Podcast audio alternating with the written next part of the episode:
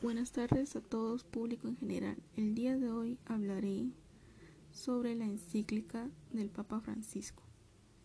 En capítulo 1, lo que está pasando en nuestro hogar común.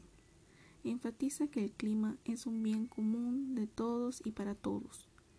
Hay un consenso científico muy consistente que indica que nos encontramos ante un preocupante calentamiento del sistema climático debido principalmente a actividad humana. Subraya que el cambio climático es un problema global con graves dimensiones ambientales, sociales, económicas, distributivas y políticas, y plantea uno de los principales desafíos actuales para la humanidad. Los peores impactos probablemente recaerán en las próximas décadas sobre los países en desarrollo y los pobres. Reconoce que se ha vuelto urgente e imperioso el desarrollo de las políticas para que en contaminantes sea reducida drásticamente, por ejemplo, reemplazando la utilización de combustibles fósiles y desarrollando fuentes de energía renovable. Capítulo 2. El Evangelio de la Creación.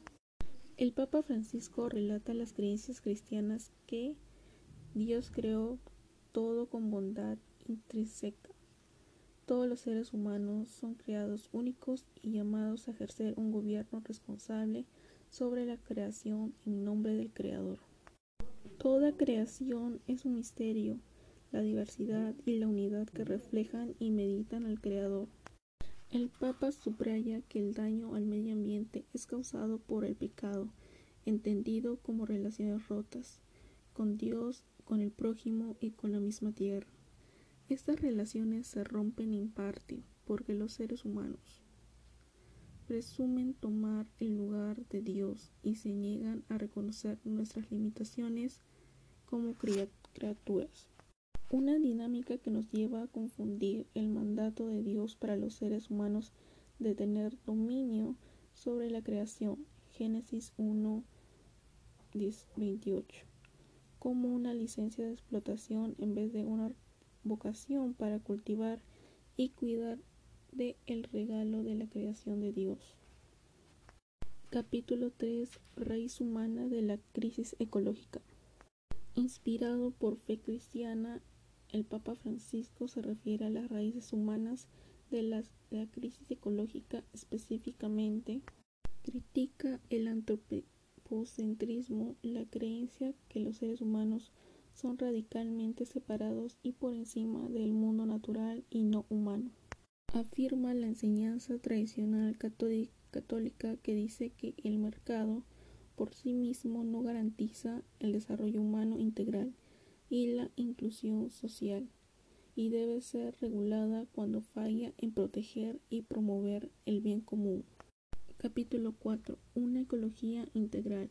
El Papa Francisco presenta y considera el concepto de una ecología integral, la cual reitera que el cuidado de la creación está íntimamente relacionada con la promoción de una opción preferencial para los pobres y a los que menos tienen son los más perjudicados por la degradación ecológica afirma que a la luz de la degradación ecológica y el cambio climático, la justicia y la solidaridad, es decir, el compromiso con el bien común, tiene que ser entendido como intergeneracional. Capítulo 6. Educación y espiritualidad ecológica. El Papa Francisco hace un llamado para conversaciones personales o comunales que sean de temas lejanos del consumismo y el egoísmo común e invita a las personas a vivir estilos de vida animados por virtudes ecológicas, es decir, buenos hábitos que deben ser desarrollados en todas las personas secular y de fe. Llamar la atención a que los movimientos de consumidores logran que dejen de adquirirse ciertos productos y así se vuelvan efectivos para modificar el comportamiento de las empresas, forzándolas a considerar el impacto ambiental y los patrones de producción. Sostiene que la educación ecológica que debería proporcionar información y tratar de formar hábitos debe ocurrir en todas partes en la sociedad, en la escuela, la familia, los medios de comunicación, la catequesis, instituciones políticas y varios otros grupos sociales y todas comunidades cristianas.